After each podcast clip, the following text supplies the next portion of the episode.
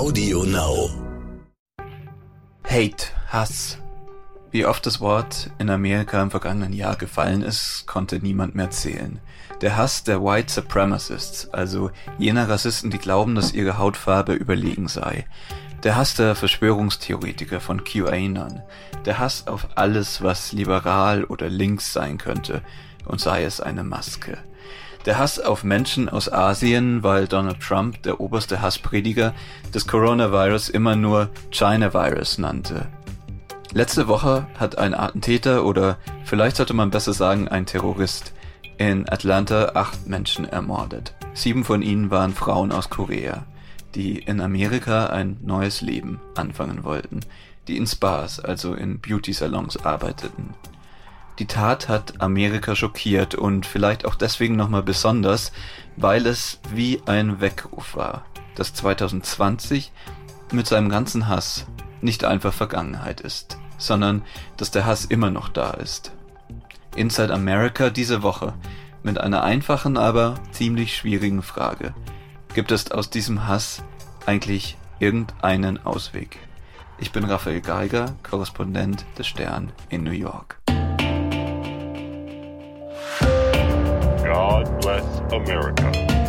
Time for us, for we the people, to come together.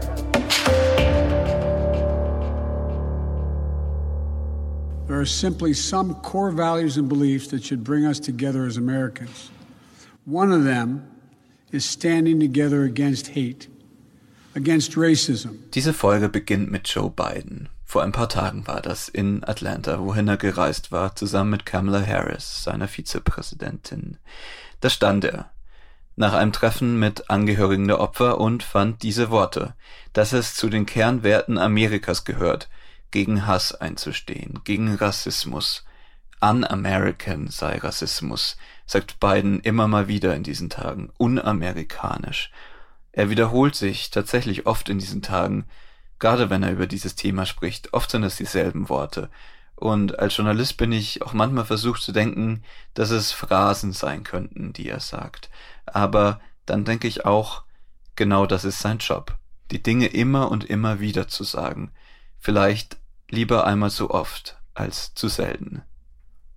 Er sagt es selbst. We're learning again what we've always known. Words have consequences. It's the, it's the coronavirus. Full stop. Worte haben Konsequenzen, sagt Joe Biden. Es ist das Coronavirus. Punkt. Nicht das China-Virus. Joe Biden ist jetzt seit zwei Monaten Präsident und ich glaube, er ist in dieser Zeit kaum ein einziges Mal laut geworden. Er spricht so leise, manchmal flüstert er fast. Über seinen Vorgänger verliert er kaum ein Wort und wenn er über den Hass spricht, dann nennt er keine Namen. Er adressiert den Hass als solchen. Er sagt zum Beispiel, For all the good the laws can do, we have to change our hearts. Hate can have no safe harbor in America. It must stop. And it's on all of us, all of us together, to make it stop. Es muss aufhören, sagt er. Hass hat keinen Platz in Amerika. Es liegt an uns allen, ihn zu stoppen, den Hass, der so oft zu Gewalt geführt hat in den letzten Monaten. Ich musste daran denken, dass es auch in Deutschland oft diesen einen Satz nach einem Anschlag gibt, Politiker sagen ihn gern, das war ein Angriff auf uns alle. Der Satz wird dann oft, und zu Recht, wie ich finde, kritisiert, denn nein, wenn man als weißer Mensch in Deutschland aufgewachsen ist, dann richtet sich ein rechtsextremer Anschlag immer gegen die anderen, nicht gegen uns. Aber das unterscheidet die USA von Deutschland. In Deutschland gibt es eben immer noch die einen und die anderen. Die einen, die den deutschen Pass einfach so bekommen, weil sie biodeutsche Nachnamen tragen. Und die anderen, die selbst wenn sie in Deutschland geboren werden sollten, eben doch nie zu ganz 100 Prozent dazugehören. Hier in Amerika ist das anders. Klar gibt es die, deren Vorfahren im 18. und 19. Jahrhundert ankamen und die, die erst jetzt hier anfangen.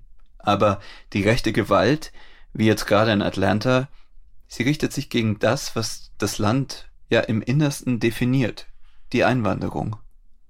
Hier in meiner Straße in Williamsburg in Brooklyn leben Muslime aus Pakistan neben Christen aus Puerto Rico und der Dominikanischen Republik und auf der anderen Straßenseite streng chassidische Juden der Satmar-Gemeinde. Sie gehen aneinander vorbei, kaufen im selben Weinladen ein. Es ist ein, so muss man es sagen, tägliches Wunder. Joe Biden hat gerade am St. Patrick's Day mit dem irischen Premierminister gesprochen. Er hat sich selbst als Irishman bezeichnet. Vermutlich wollte er damit sagen, auch ich bin Nachfahre von Einwanderern. Ja, in Amerika stimmt deswegen der Satz. Das war ein Anschlag auf uns alle. Gibt es also einen Weg hinaus aus diesem Hass, der Amerikas Kern in Frage stellt, herausfordert? Kann eine Gesellschaft so tiefe Gräben überwinden, wie sie in den USA entstanden sind? Biden versucht es gerade, indem er möglichst große Mehrheiten schmiedet. Seinen American Rescue Plan, also das große Rettungspaket gegen die Corona-Krise, finden über zwei Drittel der Amerikaner gut. Bidens Strategie ist die, neben seiner versöhnlichen Rhetorik ein großer finanzieller Wurf, damit diese Krise schnell vorbeigeht, damit sich die Konten der Amerikaner auch nach einem Neuanfang anfühlen. Damit auch die Regierung tatkräftig erscheint, nicht als Feind. Im Grunde ist das, was Biden da im Moment macht, für Amerika eine Revolution. Die Regierung schafft Lösungen. Sie ist nicht das Problem. Das ist die Umkehrung dessen, was Ronald Reagan in den 80ern gesagt hat und was Amerika seitdem geprägt hat. Biden, er erscheint so ungefährlich und moderat und so ja uramerikanisch, dass er tatsächlich so etwas schaffen könnte, wie eine Mitte der Gesellschaft. Es wird dauern. Aber wem, wenn nicht ihm, könnte das gelingen, eine Brücke bauen über den Graben, der zwischen Demokraten und Republikanern in den letzten Jahren lag. Biden mit seiner Art, leise Rhetorik, schnelle politische Erfolge. Mit diesem Zweiklang, ja, könnte er es schaffen. Vielleicht. Hoffentlich.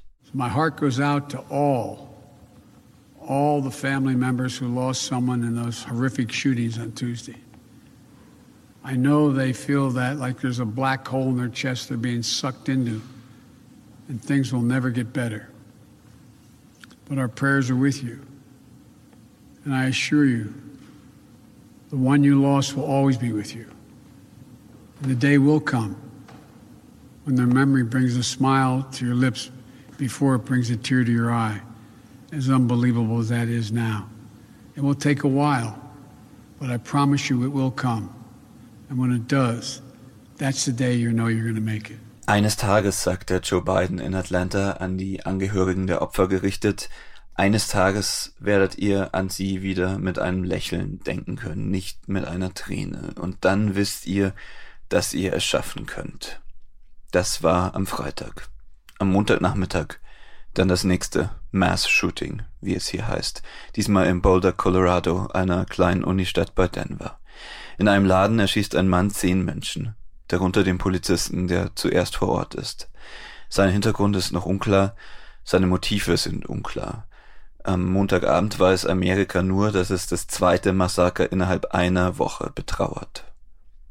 Amerika ist mal wieder über sich selbst schockiert. Der Hass ist da. Er ist bewaffnet. Zu viele da draußen warten noch auf ihren Moment. Ja, da ist jetzt ein Präsident, der trösten kann, weil er selbst Verlust erlebt hat. Er hat seine Frau verloren, eine Tochter und einen Sohn. Es fühlt sich, man kann es nicht anders sagen, gut an, an einem solchen Abend, dass Joe Biden Präsident ist, nicht mehr sein Vorgänger. Aber nach Boulder und nach all den anderen Anschlägen und den Amokläufen der letzten Monate ist auch klar, wie wenig es braucht, damit ein Land instabil wird. Wie wenig es braucht, dass der Hass das Land mit sich nach unten zieht. Selbst wenn die Mehrheit hinter Biden steht, es braucht vielleicht ein halbes Dutzend verrückter Trump-Anhänger, die in ihrem blinden Hass nur eins wollen, töten. Was, wenn es mal nicht zwei wären, sondern fünf Massaker innerhalb einer Woche? Das, ja, das ist letztlich das Erbe von Donald Trump. Joe Biden hat ein Land übernommen, das letztes Jahr in den Abgrund geschaut hat. Seine Botschaft ist, es muss nicht so bleiben. Es kann auch wieder besser werden. Aber nach dieser Woche bleibt auch ihm, dem Präsidenten der USA, nicht viel mehr als diese blöde, diese simple Hoffnung, dass es lange dauert bis zum nächsten Mass-Shooting.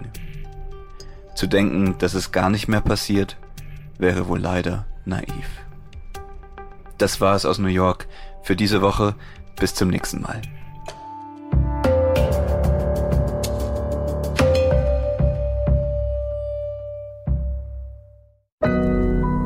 Audio.